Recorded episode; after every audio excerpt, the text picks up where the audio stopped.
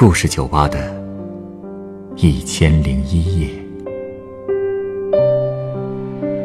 本节目由北京人民广播电台故事广播与凤凰网有故事的人频道联合制作。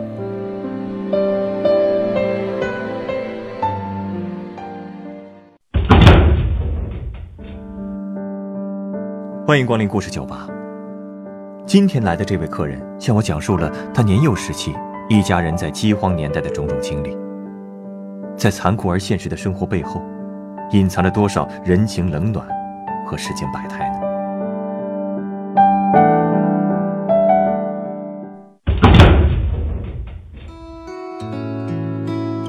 欢迎光临。哎，老板啊，你这儿什么酒最烈？先给我预备出两杯来啊！哎呦，烈酒倒是有啊，但是容易醉人呐、而且都说瘦人比胖人更容易醉，您不悠着点儿？嗨，管你要两杯啊，是因为一会儿还有个朋友要来。哦，小伙子，哎，你别看我瘦啊，我可是能吃能喝着呢。要不是小时候饿着，现在我肯定是个胖子。您说 小时候饿的？嘿，要说小伙子，你人还年轻，对吧？我们这一辈儿小的时候那些事儿啊，你可能都没经历过。今天我约的这个朋友啊，就是跟我从小一起长大的发小，十来年没见了，来叙叙旧，聊聊当年那些陈芝麻烂谷子的旧话。哎呀，现在儿孙都大了，成天抱着手机电脑，没人跟我聊天喽。哎您要是不介意的话，愿不愿意说给我听听？哎呦，这可新鲜。呃，想听我讲故事啊？我们这家店啊，喝酒是顺带的，听人讲故事才是光荣的本职工作。真的？行，难得有机会打开话匣子跟人好好扯扯闲篇儿。嗯，你不是说我瘦吗？哎，我就给你讲讲我出生那几年的事儿。好啊，我今年啊，五十七了，一九六零年生的，命不好啊，正好赶上咱国家最困难、最缺粮的那两年，家家户户每天都吃不饱饭。小时候，我妈就老跟我说，我生的不是时候。那几年啊，连身强力壮、活蹦乱跳的大老爷们都不好挨。你说我一个弱不禁风的小婴儿，生在那段时期，这家里头的人啊，都以为我怕是挺不过去了。谁想到，你看我现在不但活过来了，还健康的很啊！嘿嘿，你瞧，除了长得瘦了点儿，一点毛病都没落下，这叫什么呀？这就是命硬啊！您可真够幽默的。而且我跟你说啊，小伙子，我出生之后，我家前后赶上了四件事儿，哎，就是这四件事儿啊，救了我一命。中间无论缺了哪个，今儿我都没法坐这儿跟你聊天了。哦，都是哪四件事儿啊？跟你说说吧啊，这第一件啊，就是上面剥下来的救济粮。我妈说，我生下来就瘦瘦小小的，不比那一只大对虾大多少，哎，浑身都红彤彤的，虚的连眼睛都睁不开呀、那年代生活那么困难，谁都吃不饱饭，我妈哪有奶喂我呀？小孩又不知道忍着，饿得成天成宿的哭。就算有点吃的补充体力，没过半天也都被我给哭出去了。我爸我妈加上我上头的一个姐姐，只能眼巴巴地看着我一天比一天虚，他们一点办法都没有。我妈后来跟我说，他们心疼是心疼，但是心里都已经随时准备好看着我咽气儿了。没想到啊，我出生的那年年末，政府拨了一批救济粮下来，那可真是救命的粮啊！要说，这可真算是及时雨啊！可不是嘛，多亏了这批粮食，我才挺到了满周岁。哎，你可别以为上面拨下来的粮食每家都能领上啊！那个时候没有一家吃得饱饭。要说所有的人啊都想分上一份粮食，但是我们村一共五百多户人，每户孩子也多，如果真要挨家挨户分，算到人头上就剩不下多少了。村长和村支书啊，就为了琢磨怎么分这批粮食，那脑袋都快想破了，也想不出个好办法来。他们就向村干部跟村民们征求意见。这粮食毕竟是要发到大家手里头的，就让大家自个儿拿个主意吧。那为了这批粮食，这村民们还不得打起来呀？这事儿啊，我也有点想不明白。村里人啊，非但没争着抢这批粮，还一口就定下了一个分法，哎，竟然还没一个人不同意的。我跟你说说啊，那就是先分给家里头有刚出生的婴儿的，然后呢，就是分给上年纪的革命老功臣，再往后就分给家里有重病病人，最后剩的那点啊，才分给普通人家。当时村支书啊，还特意把全村人聚在一起开了次大会。他告诉大家：第一，不能让刚出世的孩子还没过上日子就离开；那第二呢，不能忘记为我们打下这片红色江山的革命前辈；第三，需要特殊照顾身体虚弱的危重病人。就这样啊，我家就分上了十五斤小米儿。嘿 嘿就是这一兜子小米啊，救了我的命啊！我妈说啊，她每天就用给小孩喂饭的勺子捏上一小勺小米儿，一点都不敢多放，煮成小米粥，一点儿一点儿的喂我。虽说也没什么营养吧，一锅粥也是水多米少，但我总算是能填饱肚子了。哎，我妈说啊，我自从喝上这小米粥，不但不哭不闹，还冲着家里人咯咯笑呢。他们心里也终于能踏实一点了，有底气继续熬日子了。那个时候，虽然日子过得苦难熬，但是人心却真是公道。真是没想到啊！我还以为啊，村里会为粮食打起来呢。没想到，所有人都这么明事理。是啊，是啊，也多亏了乡亲们的心善，我才没刚一生下来就饿死。但是那一兜小米也撑不到我能下地走路啊！要是人大点还好说，那个时候，大部分人吃的都是草根呐、树皮呀、磨成面做的代食品。可那些东西，你说我一小孩婴儿啊，我也咽不下去呀。家里那兜小米一天比一天少，我爸妈就又开始犯难了。等小米吃光了，我就又得断粮了。正好在那个时候啊，这第二件事儿又来了。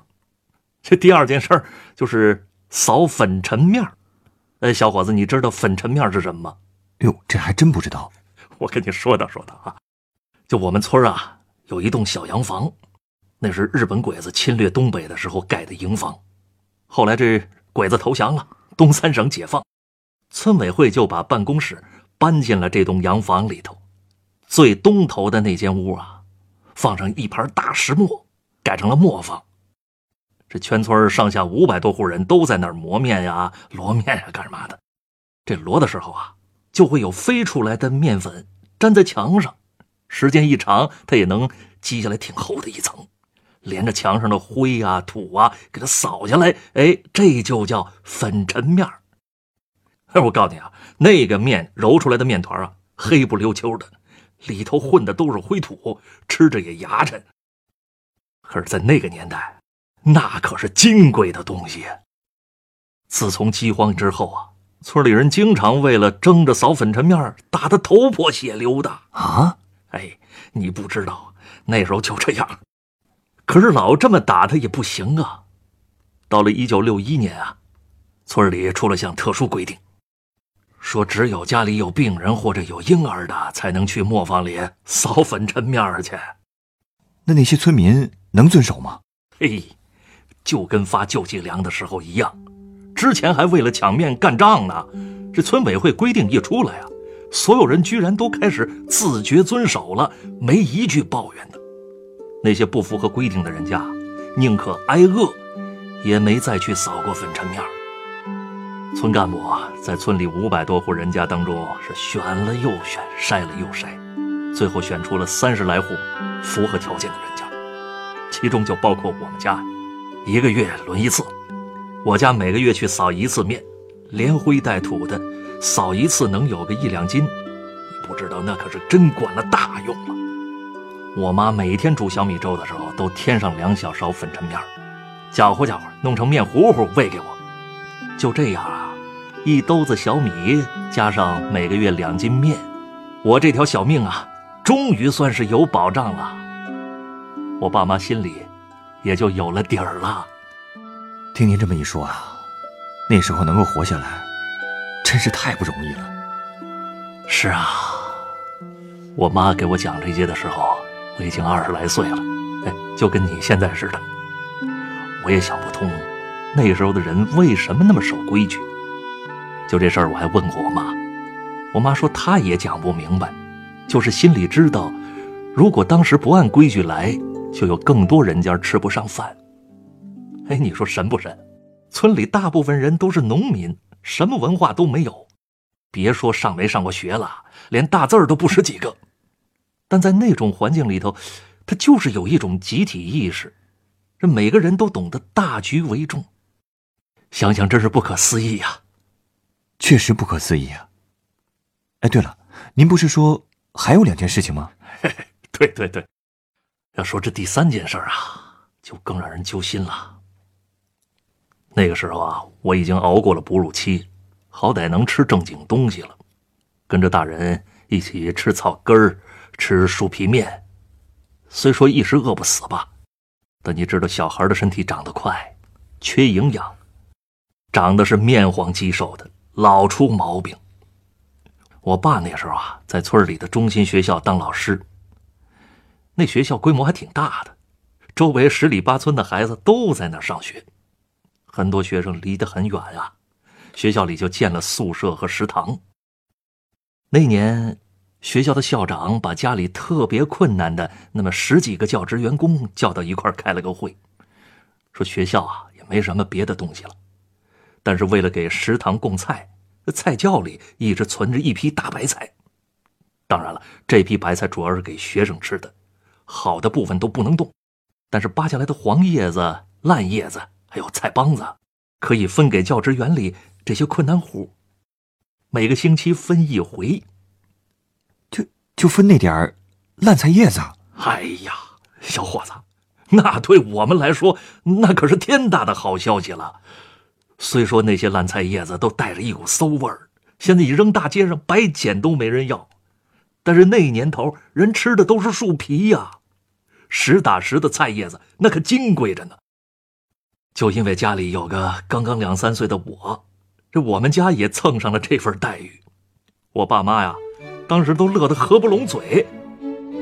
每周周末下午，我爸妈就一块儿去学校的菜窖领白菜。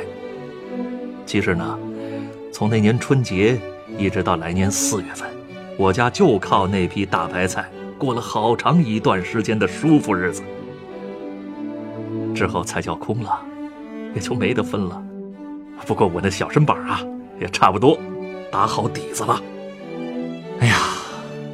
不得不承认啊，您的命啊，可是真够大的。唉，可惜不是所有人都有我那么幸运。你知道吗？那一年，我爸工作的学校有十好几个人饿病了，那叫浮肿病，就是因为长期营养不良导致的。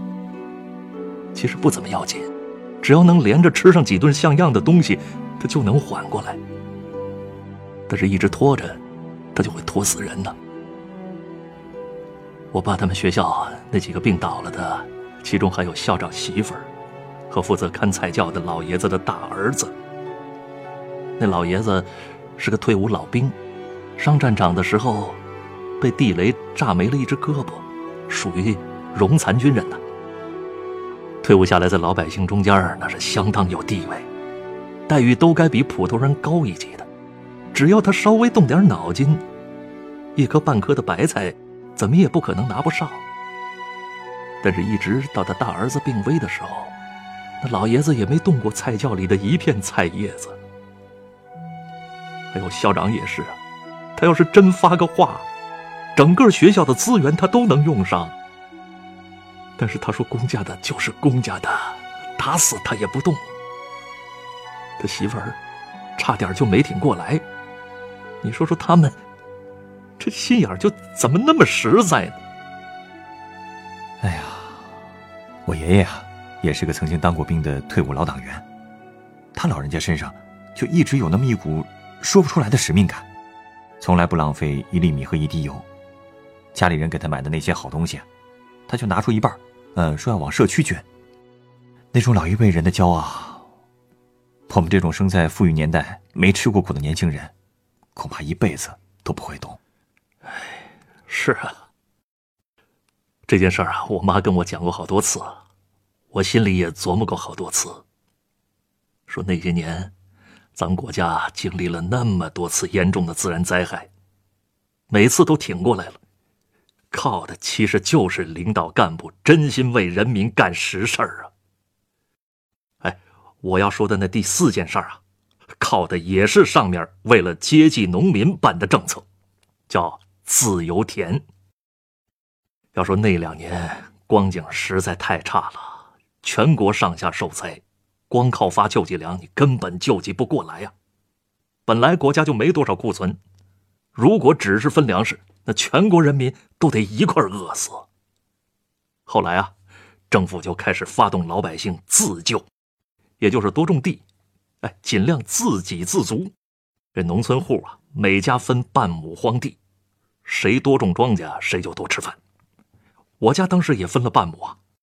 我爸他虽说是农民出身，但是他从小就没种过地，是个实打实的读书人。读书教书他都在行。可要真干起农活来，我要这么说，他连梨子长什么样他都不知道。不过到了这种时候，该种还得学着种吧。是是，得亏我家自由田旁边紧挨着的就是我家远房亲戚二大爷家的地。我那二大爷跟我爸是正好相反，没啥文化，但是种地那是村里出了名的一把好手。当时他家的大儿子大虎啊，上小学五年级，跟二大爷那真是一个模子里抠出来的，五大三粗，虎头虎脑，也是干活手快，就是不会读书。二大爷看我爸一个人开荒，笨手笨脚的，这插苗啊，插一株踩死两株，不至于吧？嗨，真的。所以我二大爷就跟他说了，别着急啊，大兄弟。等我家整的差不多了，我跟大虎啊就帮着你一块儿弄。这可真是够仗义的。按说那时候每家顾自己都顾不过来吧，还会主动去帮助别人。说的是啊，我爸当时还以为我二大爷就是说说，结果爷儿俩种完自己家的地，还真来帮我家干农活了。从开荒一直帮到秋收，都是多亏了他们，我们家那片田那才能收上粮食来。我爸后来心里过意不去，又没什么能还人家的，就开始给他家大虎开小灶补课了。我二大爷呢，当时也没想着说他们家大虎能有多少文化，说识个字儿会算数，不至于被人蒙了骗了，那就行了。结果怎么着？他没想到，那小子被我爸这么一来二去的补课呀，居然脑瓜子开窍了。那一年。我家地里种的苞米一节一节往上涨，这大虎的学习成绩那是刷刷的往上赶啊。结果来了个大丰收哟，真好啊！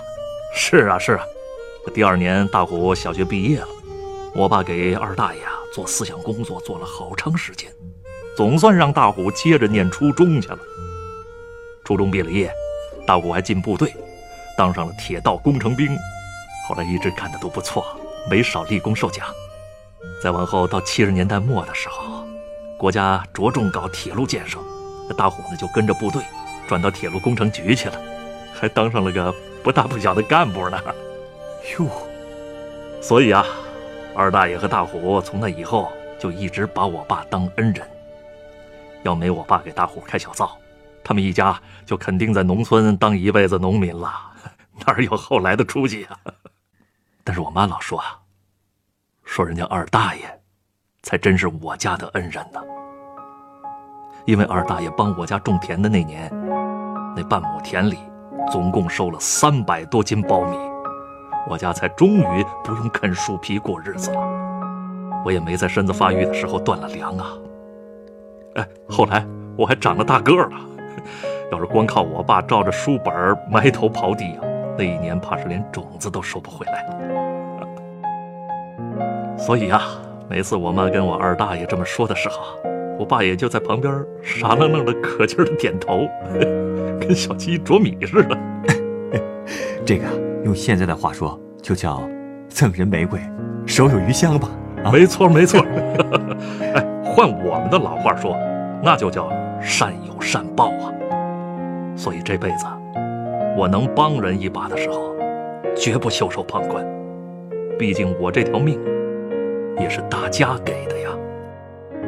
您说的对，哦，对了，您也别点什么烈酒了，我送您一杯更合适您的鸡尾酒吧。哎，好好好。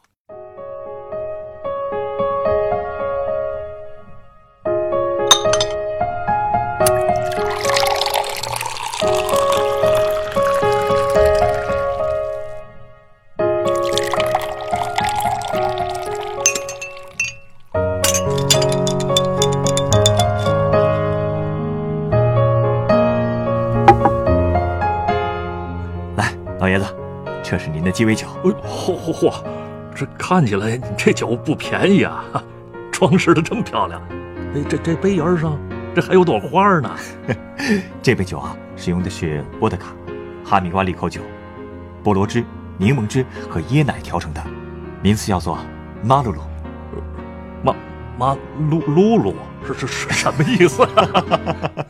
其实啊，这是塔西提语，意思是感恩。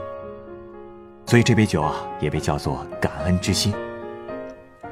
虽然您出生在那个时代，生活是艰难的，但是正像您亲身经历的那样，时代无情，人有情，大多数人都是依靠着相互扶持走过来的。我猜啊，一会儿您和那位发小要叙的旧，多少都会带着这样的感恩之情吧。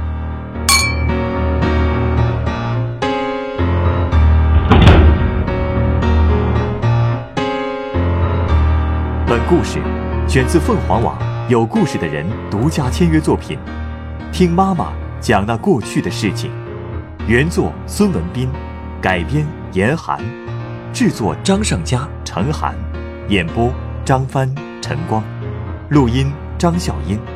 人人都有故事，欢迎搜索微信公众号“有故事的人”，写出你的故事，分享别人的故事。下一个夜晚，欢迎继续来到故事酒吧，倾听。人生故事，收听最新节目，请关注北京故事广播，工作日每晚九点播出的《故事酒吧》的一千零一夜。